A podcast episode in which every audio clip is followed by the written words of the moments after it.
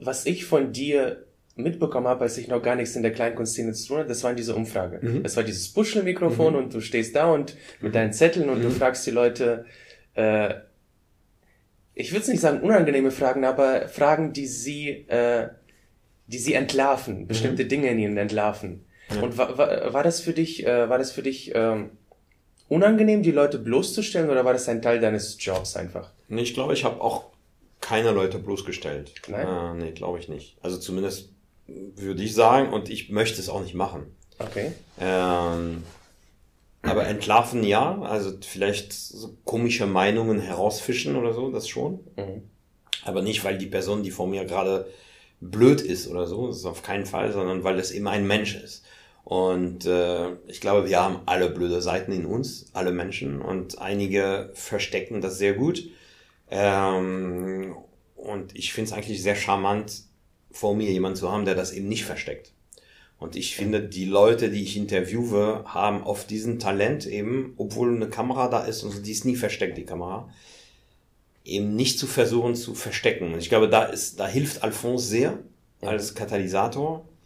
Ähm, die Kamera ist nicht versteckt, aber oft ist denen die Kamera komplett egal. Und es ist schon mal passiert, dass die Kamera aus ist, weil Akku alle oder was auch immer. Mhm. Und der Kameramann ist am Akku wechseln und die reden weiter und sagen, ja, warten Sie mal und so ähm, ich muss das auf der Kamera haben und er sagt, nee, nee, aber die Kamera ist mir egal, ich will es dir erzählen und dann macht er einfach mal weiter. Ne? Ist es bei dir auch so, dass du gerne mit Leuten redest oder ist es wirklich nur für, für die Kamera? Das ist als Alphonse auf jeden Fall. Also, Und als Emanuel? Als Emanuel mache ich das nicht. Ich, da hilft Alphonse sehr. Also ich glaube, das ist sogar eine, eine vielleicht keine Therapie, aber ein Ausgleich für mich einfach, dass Alphonse sehr, sehr gerne und gut mit Leuten in Kontakt kommt und zwar mit allen. Äh, also Alphonse hat echt null Probleme, alle anzusprechen. Mhm. Und das funktioniert nur, wenn ich Alphonse bin, tatsächlich. Und sonst nicht. Aber sobald ich die Jacke habe, die Kamera ist da, das Pusher-Mikrofon ist da, habe ich null Probleme, ob also jemand alt, jemand jung, ein Kind, äh, die Bundeskanzlerin, ein Behinderter, mhm. was auch immer. Also das spielt, da, da, da merke ich, das spielt in Alphonse Augen keine Rolle. Mhm. Ähm, und das ist im realen Leben ganz anders bei mir. Mhm. Genau, diese Rolle als Alphonse, mhm. willst du sie bis zum Schluss machen oder willst du auch was anderes auf die Bühne bringen? Das sind, also genau das sind die Dinge, die ich mich, also da, die Frage stelle ich mich echt nicht mehr. Also nicht mehr. nee, genau, das wird man sehen. Ich kann das nicht entscheiden. Ich, also Alphonse wird möglicherweise das entscheiden, äh, aber äh, genau, ich, ich weiß es nicht. Also ich, ich gehe hin, da wo es sich gut anfühlt. Hallo und herzlich willkommen zur 21. Folge von Atem trifft. Ich bin heute in Saarbrücken kurz vor der Aufzeichnung des Gesellschaftsabends und ich habe mir den Moderator eingeladen als Gesprächspartner Alphonse. Hallo. Hallo, ist nicht mal eine Aufzeichnung, das ist gleich live. Ist live. Live sind wir gleich. Live. Live. Ja. Im SR2, genau. Genau, ich stelle meinen Gästen am Anfang eine dreifaltige Frage. Mhm. Wo kommst du her? Mhm. Was machst du? Und wo willst du hin? Okay. Also, wo ich herkomme, ich bin in Paris geboren und komme tatsächlich aus Paris. Mhm. Ähm, und äh, genau, früher war ich Kind. Und äh, dann bin ich älter geworden. Mhm. Was war die zweite Frage? Was machst du? Was ich mache, ist, ich, ist ganz schwer zu beantworten. Ich bin also ich weiß nicht genau, was, was mein Beruf ist oder, oder ich weiß, was ich mache, aber ich weiß nicht, wie man es gut formulieren kann. Ähm, es ist ein bisschen Kabarett, ein bisschen Comedy, äh, ein bisschen Clown und vor allem Geschichtenerzähler, würde mhm. ich sagen. Ähm, genau, das alles, also eine Mischung von das alles und je nach Tag, je nach Programm, je nach äh, Tages Verfassung äh, hat die eine oder die andere Seite ein bisschen mehr Gewicht. Was machst du am liebsten? Am liebsten erzähle ich Geschichten, die die Leute äh, bewegen. Also ich mag es, ich finde es toll, wenn man lacht, aber ich finde es noch toller, wenn wirklich Emotionen da sind und wenn die Leute, also ich mag es sehr, zum Beispiel mal ein paar Sätze äh, von der Bühne aus zu sagen, wo ich weiß, in, also vom Publikum gibt's absolut null Geräusche, wo es total still ist. Mhm. So, und dann kann es wieder gelacht werden. So. Aber das, das sind Momente, die ich wirklich sehr, sehr äh, genieße, die ich auch seit langem machen will, aber die ich ganz lange einfach nicht hingekriegt habe, mhm. äh, die ich jetzt hinkriege. Äh, nicht immer natürlich, aber wo ich weiß, in bestimmten Programmen, die ich spiele, gibt es solche Momente, die auch stimmen, die funktionieren. Mhm. Und das sind Momente, die ich wirklich sehr, sehr genieße. Was genau genießt daran? Die Energie, die da im Saal ist, die Spannung? Die, der, ja, die Spannung auf jeden Fall und der Fakt, dass ich weiß, dass tatsächlich, dass da Emotionen hoch, hochkochen einfach. Das, äh, das finde ich toll. Ich habe auch äh, öfter äh, gehabt, gerade für mein Programm, äh, der heißt Alphonse jetzt noch deutscher. Ich spiele mehrere Programme und Alphonse jetzt noch deutscherer ist die Geschichte meiner Einbürgerung. Ist ein Programm, wo man viel lacht, aber auch sehr bewegt ist. Mhm. Und äh, ich habe ich hab einfach öfter mal den Fall gehabt, dass Leute mir eine Mail schicken, äh, manchmal Wochen nach dem Programm mhm. und äh, schreiben, äh, ja, sonst schreibe ich nie an einem Künstler und so, aber dieses Programm hat äh, mich bewegt und zwar auch Wochen nachher und so weiter. Das ist für mich der beste Kompliment. Also das, das finde ich, das finde ich immer super. Das mhm. freut mich immer sehr.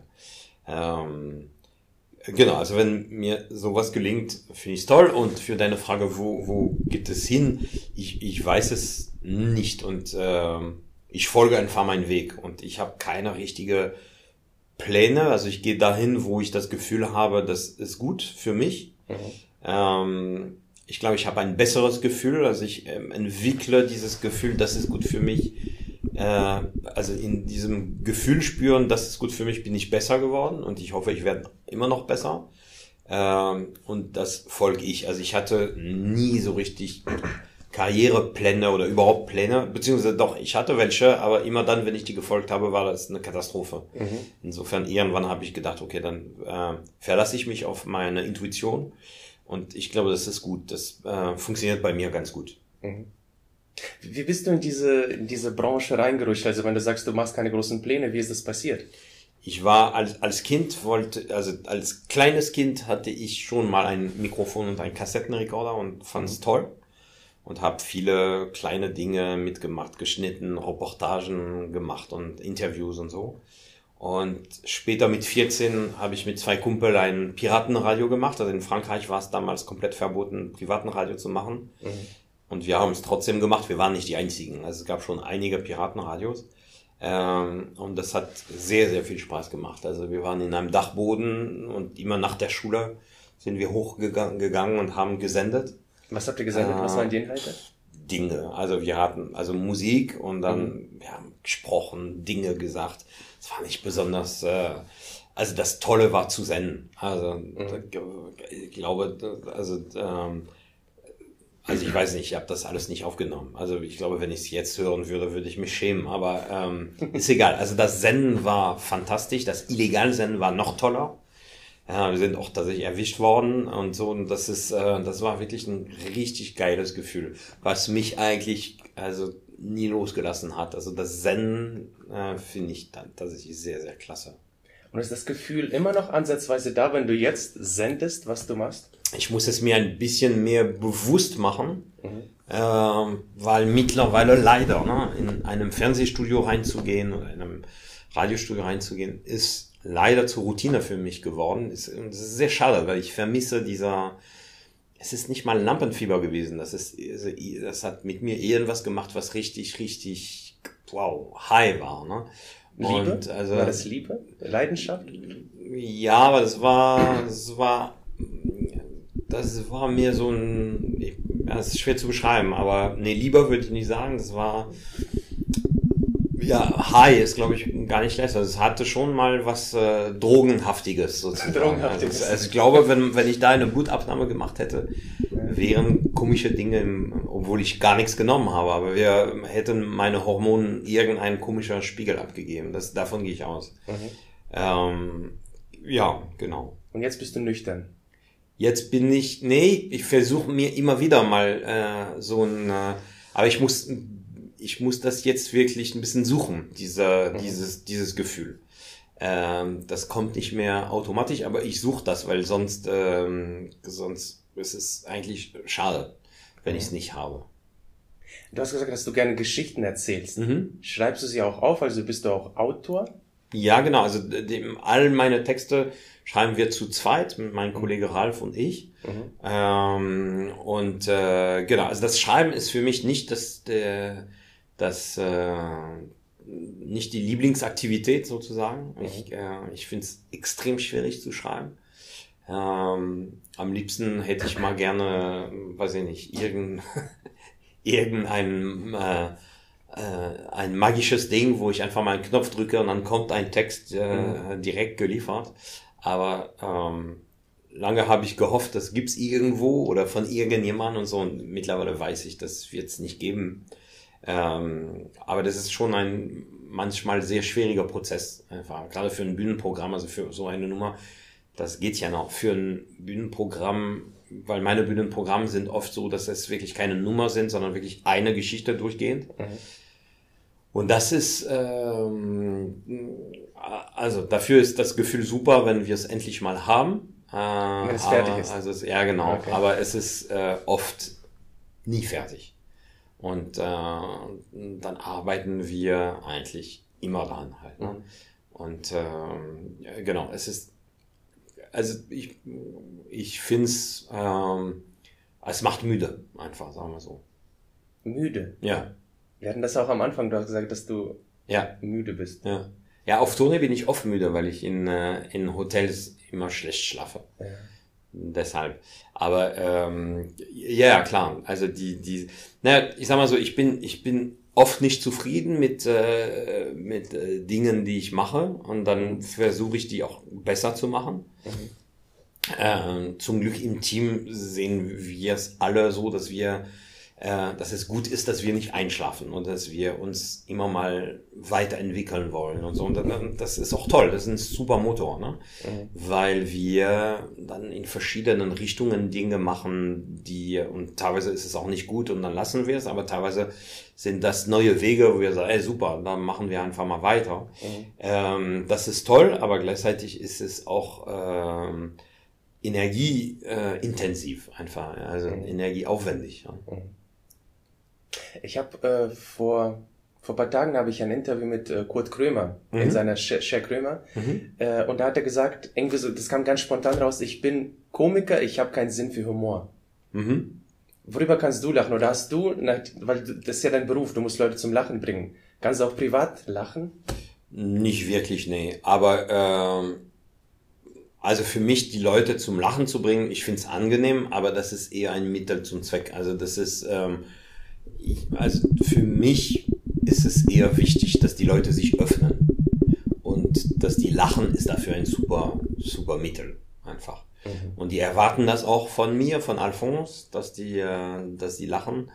Aber es ist kein Ziel in dem Sinne halt. Aber ich glaube, Kurt Krömer für ihn wäre es, also wenn man ihn so fragen würde, wäre es auch kein Ziel in dem Sinne sozusagen halt. Ne? Mhm. Ja. Äh, du, du hast äh, die deutsche Staatsbürgerschaft angenommen vor mhm. ein paar Jahren. Mhm. Wie war das? Wie war dieser Tag für dich? Das war super. Also der Tag war äh, sehr voll und es hat ein bisschen gedauert.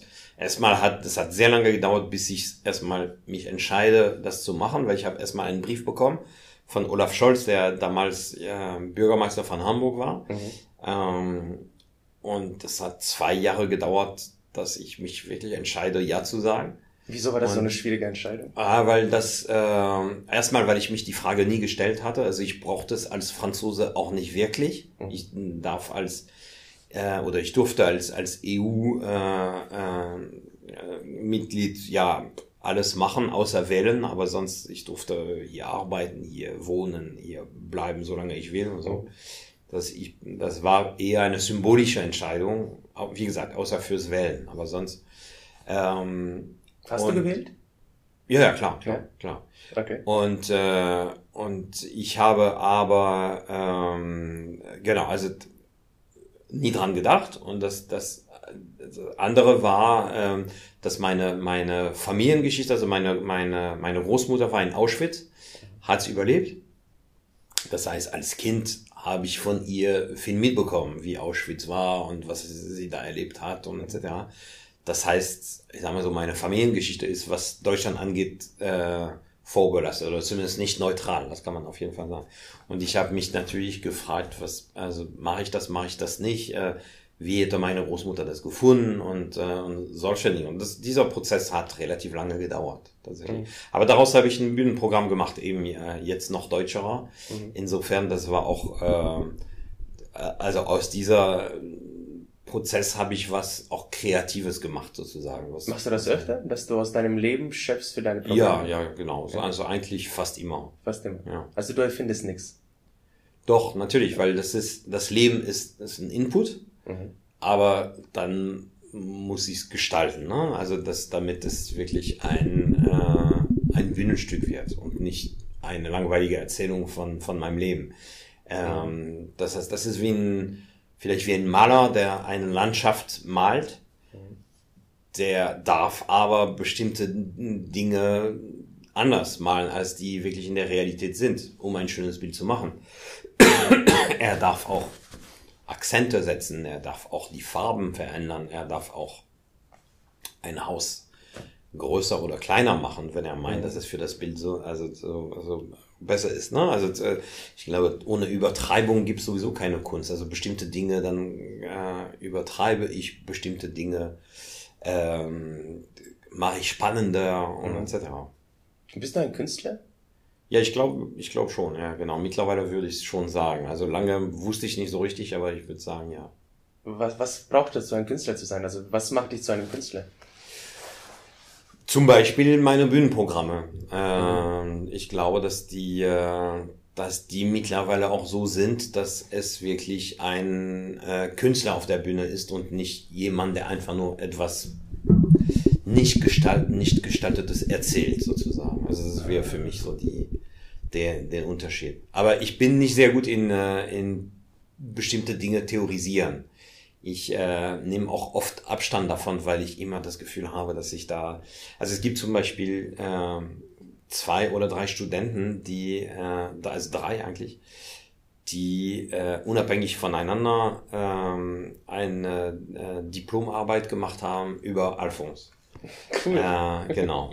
Also jeweils in verschiedenen äh, Fächern. Das eine war Linguistik, ich weiß nicht mehr genau. Ähm, und die haben mich gefragt, ähm, ob, also die haben mich nicht gefragt, darf ich das? Ich glaube, die dürfen es eh, aber äh, ob ich denen ein paar Umfragen, ein paar Filme, ein paar Dinge schicken könnte, damit die das analysieren. So. Und das habe ich geschickt und ich habe gesagt, es wäre toll, wenn ihr mir den, äh, die, den, die Arbeit einfach mal schickt, wenn es fertig ist. Ja? Und ihr, ihr mir sagt auch, ob ihr bestanden habt und so. Ne? Die haben alle bestanden. Und äh, ich habe die Arbeiten bekommen und von der einen habe ich angefangen zu lesen. Und ähm, das war sehr schlau, wie sie es gemacht hat. Es war wirklich eine Analyse, wie kriege ich, also es war über eine bestimmte Umfrage, äh, aber stellvertretend für alle andere. Ähm, wie kriege ich das hin, so viel aus den Leuten zu, äh, zu locken. Mhm. Und die hat sowohl Sprache als auch Körpersprache äh, analysiert. Und äh, ich fand super schlau, wie sie das gemacht hat, aber ich hatte gleichzeitig das Gefühl, also als ich gelesen habe, äh, las ich und dachte, ja stimmt, so mache ich das. Ja stimmt, so mache ich das. Und irgendwann habe ich es auch nicht mehr gelesen, weil ich dachte, ich darf das nicht verstehen, ich darf das nicht wissen. Äh, sonst also du willst deine Kunst nicht verstehen. Nee, genau. Das, ich habe das Gefühl, also zumindest, also verstehen in dem Sinne eine theoretische Erklärung, wie ich das mache. Ich hatte schnell das Gefühl, das darf ich nicht. Also das macht möglicherweise alles kaputt. Und dann habe ich es nicht gelesen und die zwei andere habe ich auch nicht gelesen. Diese Umfragen, das, das hat ja, also, was ich von dir mitbekommen habe, als ich noch gar nichts in der Kleinkunstszene zu tun hatte, das waren diese Umfrage. Mhm. Das war dieses Buschelmikrofon mhm. und du stehst da und mit deinen Zetteln und mhm. du fragst die Leute, äh, ich würde es nicht sagen unangenehme Fragen, aber Fragen, die sie, äh, die sie entlarven, bestimmte mhm. Dinge in ihnen entlarven. Ja. Und war, war, war das für dich, äh, war das für dich ähm, unangenehm, die Leute bloßzustellen oder war das ein Teil deines Jobs einfach? Nee, ich glaube, ich habe auch keine Leute bloßgestellt. Nein? Äh, nee, glaube ich nicht. Also zumindest würde ich sagen und ich möchte es auch nicht machen. Okay. Ähm, aber entlarven ja, also vielleicht so komische Meinungen herausfischen oder so, das schon. Mhm. Aber nicht, weil die Person, die vor mir gerade blöd ist oder so, das ist auf keinen Fall, sondern weil es eben ein Mensch ist. Und äh, ich glaube, wir haben alle blöde Seiten in uns, alle Menschen, und einige verstecken das sehr gut. Ähm, und ich finde es eigentlich sehr charmant, vor mir jemanden zu haben, der das eben nicht versteckt. Und ich finde, die Leute, die ich interviewe, haben oft diesen Talent eben, obwohl eine Kamera da ist und die ist nie versteckt, die Kamera, eben nicht zu versuchen zu verstecken. Und ich glaube, da ist, da hilft Alphonse sehr als Katalysator. Ähm, die Kamera ist nicht versteckt, aber oft ist denen die Kamera komplett egal. Und es ist schon mal passiert, dass die Kamera aus ist, weil Akku alle oder was auch immer. Mhm. Und der Kameramann ist am Akku wechseln und die reden weiter und sagen, ja, warten Sie mal und so. Ähm, ich muss das auf der Kamera haben und er sagt, nee, nee, aber die Kamera ist mir egal, ich will es dir erzählen und dann macht er einfach mal weiter. ne? ähm, und äh, genau, also ich glaube, dass es, ähm, ja, ich habe vielleicht Meinungen bloßgestellt, Meinungen, äh, genau, Mhm. aber, aber keine Menschen. Beziehungsweise wenn, dann wir alle, weil wir alle Menschen sind. Also das ist das, was ich wirklich denke. Und auch die schlimmste Dinge, die Menschen gemacht haben, ähm, sind eben von Menschen gemacht. Und ich glaube, dass, also was ich, wenn es überhaupt ein Message gibt in, da drin, ist, äh, wir sind Menschen, so sind wir Menschen und vielleicht, also und wir, und wir haben auch super tolle Seiten und, äh, und je nachdem, was man gießt, äh, kommt das oder das, gedeiht. raus halt. Ne? Das Genau. gedeiht am Ende. Äh, du hast gesagt, wenn die Kamera aus war, wollten die Leute weiterreden. Ja. Ist es bei dir auch so, dass du gerne mit Leuten redest oder ist es wirklich nur für, für die Kamera? Das ist als Alphonse auf jeden Fall. Also als Emanuel? als Emmanuel mache ich das nicht. Ich, da hilft Alphonse sehr. Also ich glaube, das ist sogar eine, eine, vielleicht keine Therapie, aber ein Ausgleich für mich einfach, dass Alphonse sehr, sehr gerne und gut mit Leuten in Kontakt kommt und zwar mit allen. Äh, Also Alphonse hat echt null Probleme, alle anzusprechen. Und das funktioniert nur, wenn ich Alphonse bin tatsächlich und sonst nicht. Aber sobald ich die Jacke habe, die Kamera ist da, das Pusher-Mikrofon ist da, habe ich null Probleme, ob also jemand alt, jemand jung, ein Kind, äh, die Bundeskanzlerin, ein Behinderter, was auch immer. Also das spielt, da, da, da merke ich, das spielt in Alphonse Augen keine Rolle. Ähm, und das ist im realen Leben ganz anders bei mir. Also ist diese Jacke und dieses ganze Outfit quasi wie so ein Superman-Kostüm. Du fühlst dich dann stärker und größer und du kannst Stärker mehr- weiß ich nicht. Nee, nicht mal stärker, glaube ich. Aber äh, ich will wissen. Ich will wissen, wie das ist und dass es als bestimmte Normen einfach mal nicht mehr existieren würden. Und ähm, äh, genau, ich will wissen, ist stärker als irgendwelche Normen, die ich sowieso dann in dem Moment nicht kenne. Mhm. Ja. Und ähm, warte, was wollte ich fragen? Ähm, was, was, wie viel haben wir? 20 Minuten, noch 10 Minuten. Ähm,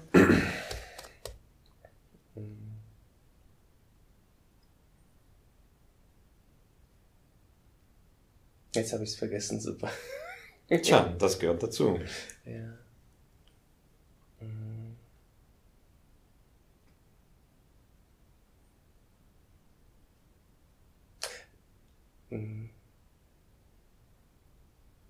Was wollte ich noch? Lässt du das alles so ungeschnitten? Ich schneide es. Schade. Also Schade. gerade dieser Moment finde ich super spannend. Ja, den kann ich auch drin lassen, weil eigentlich, äh, Lass es drin. Lass es drin. eigentlich ist es mein Ziel, etwas Echtes, etwas Echtes dann, zu zeigen. dann, dass, dann äh, lass es drin. ja. Und da bin ich auch gespannt, die, die, die hören, die können auch kommentieren oder so, ne? Oder? ja. Dann sollen die uns sagen, was sie so lange gemacht haben. Haben die sich einen Tee gekocht oder haben die einfach. Das ist ja So absolute. Stille hier, passiert ja Ja. nichts. Ja. Hast du Fragen an mich? Nein. Nein.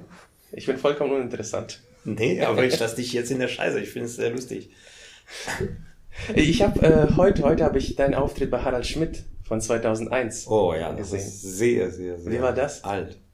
Das war super. Also es gab mehrere, aber wahrscheinlich 2001 war das erste wahrscheinlich, ne? Ich habe nur eins gesehen. Ja. Hast du mehrere? Ja, ich habe mehrere gehabt, aber mhm. 2001 könnte das erste sein. Äh, das war super. Das war, also was ich erinnere, was ich richtig geil fand, waren äh, die Bodyguards. Also da, man war, äh, das war, also das war wirklich die hohe, hohe Zeit von Harald Schmidt. Ne? Das war die, wo er mega kult war und etc. Mhm. Und dann bin ich abgeholt worden am äh, Bahnhof mit einer mega Top Limousine Mercedes Dingsbums und so von einem Chauffeur. Und äh, genau, bin dann gefahren worden bis zum Studio und dann, also das fand ich hammermäßig. Also es gab schon Publikum und etc. Und dann kommt ein Bodyguard, so richtig wie man, also wie Klischee-Bodyguard mit, äh, äh, ja vor allem Dinge am Ohr, weißt du, so, so, okay. ein, so ein Spiral da, äh, der mal äh, die Tür aufmacht und dann kommen zwei Bodyguards und schützen mich gegen dem Publikum, was natürlich, also für die war ich egal, aber ich so, ne? Und eskortieren mir bis zum, mich bis zum, äh, bis zur Garderobe. Ja. Mega Garderobe, also richtig, also noch größer als hier, mit allem drum und dran und warmes Essen, kaltes Essen und alles. Aber die Bodyguard waren dann halt logischerweise nicht in der Garderobe. Ja. Und dann habe ich immer mal gemacht, als würde ich aufs Klo gehen wollen, damit ich die Bodyguards einfach mal genieße. Ich bin ständig auf, Flur, auf den Flur gegangen. Ich fand das hammermäßig. Das kann ich sehr gut erinnern. Ja. Und ansonsten mit Hahn Schmidt, ja, das war ja, das war ein guter Auftritt. Also ich war sehr zufrieden. Mit ähm, Ja, genau. Also das war, äh, das war, da war Alphonse noch sehr unbekannt halt. Ne? Mhm. Und äh, jemand von der Redaktion von Harald Schmidt hatte das gesehen, fand's Hammer. Das war die wirklich die erste Dinge bei Extra 3. Mhm. Und dachte, den Typ müssen wir einladen. Das war die erste Einladung äh, als Alphonse, die ich, äh, die ich bekam. Äh, genau, da hatte ich ein, das ein bisschen äh, vorbereitet mit dem Extra 3 Moderator von, von damals, mit Jörg Thaddeus. Und wir hatten das ein bisschen vorbereitet und ähm, genau, und dann habe ich so gemacht, wie es äh, wie es konnte. Das war, das war eine äh, recht gute Erfahrung. Also für mich ein großes Ding, ne, also mhm. damals. Ähm, aber ich habe es sehr positiv in Erinnerung. Und dann habe ich, da habe ich auch ähm, Nathalie kennengelernt, die äh, Französin von Harald Schmidt ja, damals, ja. genau. Und seitdem sind wir äh, sehr, sehr gute Freunde. Wir, also, äh, sie hat, äh, sie, sie wohnt in Südwest von äh, Frankreich im, im Sommer. Mhm. Und da komme ich immer mal vorbei und äh, wir gehen mal zusammen essen und so. Und was macht sie jetzt? Ist sie noch im Showgeschäft oder? Dies ja, äh, also die wohnt, also wenn sie nicht in Frankreich ist, wohnt sie in Köln und äh, nimmt teil an, also sie hat mal auch einige Auftritte gehabt, hat ein Buch geschrieben und so und jetzt äh, glaube ich nimmt sie an verschiedene äh, Sendungen teil. Mhm. Genau. Als Stargast oder? Ja, diese, diese, diese Ratesendungen und so. Ah, Ratesendungen, Quizshows. Genau, sowas. Quizshows, genau. ja. Und äh, ich fand das sehr interessant, weil Harald Schmidt, ihr habt euch gesiezt. Ja. War das komisch für dich oder war das normal oder hat er, hat er distanziert gewirkt? Ja, Harald Schmidt ist eh, also immer ein bisschen distanziert, aber auf eine, auf eine schöne Art, finde ich. Also auf eine respektvolle Art halt. Ne? Okay. Ähm, du, für mich, das war, es war keine Frage, ob ich ihn, also ob ich ihn sitzen solle oder duzen soll. Also der, der hat mich gesitzt, dann habe ich zurückgesitzt. Das war ja kein. Ich war da auch nicht als Alphonse tatsächlich, sondern als Emmanuel. Der war auch fasziniert von meinem Namen tatsächlich. Er sagte, oh, Emmanuel Bitterfall ist so ein toller Name und so. Ähm, und dann habe ich über Alphonse geredet. Das mache ich nicht mehr. Also wenn ich jetzt in einer Talkshow bin oder so, gehe ich wirklich mit der Jacke dahin. Mhm. Ähm, da habe ich mich lange gefragt, wie mache ich das und etc. Jetzt stelle ich mir solche Fragen nicht mehr, sondern ich gehe mit der Jacke hin und äh, die können auch fragen, was die wollen. Die können mich Alphonse oder Emmanuel nennen, das ist mir egal, aber ich weiß dann, wie ich, äh, ist auch viel praktischer, musst du auch keinen Anzug bügeln und so, das ist super. Aber bei Harald Schmidt hat es keinen Anzug. Das war so ein nee, grünes Hemd, glaube ich. Genau, genau. Da war ich noch. Ja, das war vor ja. 20 Jahren, genau. Ja, 2001, vor 20 ja. Jahren, ja. ja. Genau, diese Rolle als Alphonse, mhm. willst du sie bis zum Schluss machen oder willst du auch was anderes auf die Bühne bringen? Das sind, also genau das sind die Dinge, die ich mich, also da, die Frage stelle ich mich echt nicht mehr. Also, nicht mehr. nee, genau, das wird man sehen. Ich kann das nicht entscheiden. Ich, also, Alphonse wird möglicherweise das entscheiden, äh, aber äh, genau, ich, ich weiß es nicht. Also, ich, ich gehe hin, da wo es sich gut anfühlt. Im Moment, also ich kann dir sagen, was ich jetzt, äh, keine Ahnung, bis äh, bis Ende nächsten Jahres zum Beispiel geplant habe, dass äh, ich werde auf Tournee gehen, meine, also wenn Corona es erlaubt, mhm. ich werde auf Tournee gehen, meine Sendung weitermachen, ähm, äh, Le Freundeskreis, ein Projekt, was mir sehr, sehr am Herz liegt. Was ist das? Ähm, also Le Freundeskreis ist etwas, was ich seit super lange machen wollte und endlich mal äh, wegen Corona machen konnte, aber nicht, das hat mit Corona eigentlich nichts zu tun, sondern nur auf einmal hatte ich Zeit, es zu machen. Also das ganze Team, wir hatten Zeit. Le Freundeskreis ist äh, ein äh, Kreis von Alphonse Freunden sozusagen, die Geschichten und Filme äh, ermöglichen, indem die äh, sich anmelden, einen, einen, äh, einen Beitrag zahlen jeden Monat. Dafür kriegen die jeden Montag ein, also etwas Neues von, von mir. Mhm. Ähm, Montag früh, das ist auch ganz wichtig, weil Montag ist immer ein Scheißtag und, und ich habe gedacht, okay, Montag früh, um die Woche mal gut zu starten, mhm. kriegt ihr mal was. Ihr, ihr, müsst das natürlich nicht am Montag gucken, aber viele machen das. Ähm, und die Idee ist, also ähm, das ganze Geld, was die Leute da geben, also es gibt, also der Normaltarif ist 7 Euro pro Monat. Wenn man sehr reich ist, gibt man 77 Euro. Und wenn man arm ist, gibt man 1 Euro. Aber null gibt's nicht. Das ist ganz wichtig. Mhm. Also das ist ähm, 1 Euro muss sein, ähm, weil es ist ein Commitment. Das ist wirklich, ich will dazugehören. Mhm.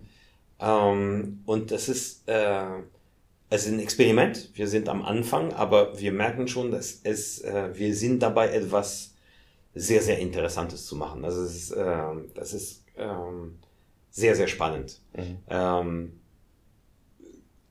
also klar ist, dass die Leute, die da drin sind, drin sind zum einen diese Geschichten, die unter die Haut äh, gehen, genießen, mhm. aber auch, dass die auch viele humanistische Werte irgendwie gemeinsam haben oder, oder verschiedene Werte letztendlich. Äh, und jetzt sind wir dabei zu sagen, okay, jeden Montag machen wir was, aber was ist Schritt zwei von diesem Le Freundeskreis halt? Ne? Muss es einen zweiten äh, Schritt geben? Ja, ja, das wird es geben. Okay. Äh, weil wir eben merken, dass, äh, dass also genau, genau dieser, dieser Gedanke von, äh, von äh, ähm, eben nicht nur ich zahle und krieg was, sondern was ist dieser Kreis letztendlich, also was ist diese Gruppe von Menschen, die sich sonst nicht kennen würden äh, was können wir, also was können wir damit machen? Und wir sind da am, also das Faszinierende für mich ist vor allem, dass ich immer gedacht habe, digital ist ja kalt. Mhm. Und jetzt merke ich, dass wir mit der Freundeskreis etwas sehr, mit sehr viel Menschennähe, mit sehr viel Wärme machen, die ich, also womit ich digital nie assoziiert hätte. Mhm deutlich mehr Wärme sogar als Dinge, wo ich sehr viel Wärme empf äh, empfinde, sowas wie eben Bühnenauftritte und etc. Viel mehr Austausch äh, ähm, mit mit den Leuten und äh, wo ich merke, ich weiß auch da, ne, weiß ich noch nicht, wo die Reise hingeht, mhm. ähm, aber das ist es macht mega Spaß einfach da in die Richtung einfach mal weiter zu forschen letztendlich. Mhm. Also so ist so eine Art von ich will nicht sagen Sekte, aber Community, einfach eine Gruppe von. Ja, ja Sekte ist es natürlich nicht. Äh, Community, ja. Ähm, also auf Facebook zum Beispiel, also ich habe auch eine Facebook-Seite, ja. aber ich hasse das. Äh, Wieso? Weil, weil das zu offen ist, weil zu viele Leute äh, sich das angucken. Also ich fühle mich da einfach nicht geschützt. Und, ähm, und in der Freundeskreis sage ich Dinge und zeige ich Dinge auch, die ich nie auf Facebook zeigen würde. Nie. Aber da weiß ich, dank dieser Commitment, dank dieser, äh, ich gebe ein Euro, mhm. äh, du hast ganz andere, andere Leute um dich herum. Also es, die mögen Alphonse und die mögen das, was Alphonse erzählt. Und dann ist so eine Nähe da, dass ich sage, ich zeige euch Dinge oder ich sage euch Dinge, die ich sonst niemals sagen würde. Mhm. Ähm, Dinge, die, also zum Beispiel, wie machen wir Alphonse-Texte? Wo arbeiten wir? Wer ist im Team? Mhm. Ähm, bestimmte Dinge. Also der letzte Post letzten Montag war etwas, was den Leuten sehr bewegt hat, wo ich gesagt habe, in diesem Jahr hatte ich zwei Jubiläum. Also 30 Jahre Deutschland, 20 Jahre äh, Bühne. Mhm. Und in den 20 Jahre Bühne gibt es einen Auftritt, was bei mir wirklich hängen geblieben ist. Und dann habe ich das erzählt. Das ist ein Auftritt im Gefängnis gewesen. Ähm, mhm. Genau, und das habe ich erzählt. Ich hatte auch noch ein paar Fotos von und etc. Und da habe ich bemerkt, dass die Leute, wow, also das ging denen richtig unter die Haut. Mhm. Und das hätte ich nie bei Facebook so erzählt. Nie. Weil das gerät in falschen Händen einfach. Das ist. Äh, Interessant. Vielleicht spende ich auch einen Euro. ja, du gerne. www.lefreundeskreis.de ja. Cool. So, was haben wir? Äh, letzte Frage. Ja. Letzte Frage. Ich würde gerne wissen, äh, was sind deine Vorbilder, Bühnenvorbilder oder künstlerische Vorbilder? Oder auch menschlich? Ja, also so richtige Vorbilder in dem Sinne, dass ich auch so sein möchte oder so, habe ich nicht. Aber es gibt natürlich äh, Leute, die ich ganz toll finde. Äh, ich glaube, ganz oben Charlie Chaplin. Also das mhm. ist wow. Also wenn ich noch mal so einen Film wie The Kid zum Beispiel nochmal angucke, ich denke, wow. Also das ist, äh, das ist wirklich sehr, sehr groß. Ähm, ja, wer sonst? Also Vorbilder in dem Sinne nicht, aber ich mag, also zum Beispiel, ich mag sehr gerne zum Konzert von Udo Lindenberg hinzugehen und meistens gucke ich Udo nicht, sondern ich gucke das Publikum. Was sieht man da? Also ich finde es sehr, sehr faszinierend, ja. wie die Leute geflasht sind. Also die, das ist, also Udo singt einfach nicht so richtig gut und so, ja. aber darum geht's ja gar nicht, sondern es geht darum, dass er, also die Leute gehen raus anders. Also die sind einfach andere Menschen. Ja. Und das ist so schön anzugucken. Also welche Energie er da gibt und was das mit den Leuten macht, das ist, also mich fasziniert das. Ähm, und das kenne ich nicht von vielen Künstlern. Mhm. Ähm, und bei ihm ist es, wow, es ist sehr eindeutig eigentlich. Verändert es dich auch?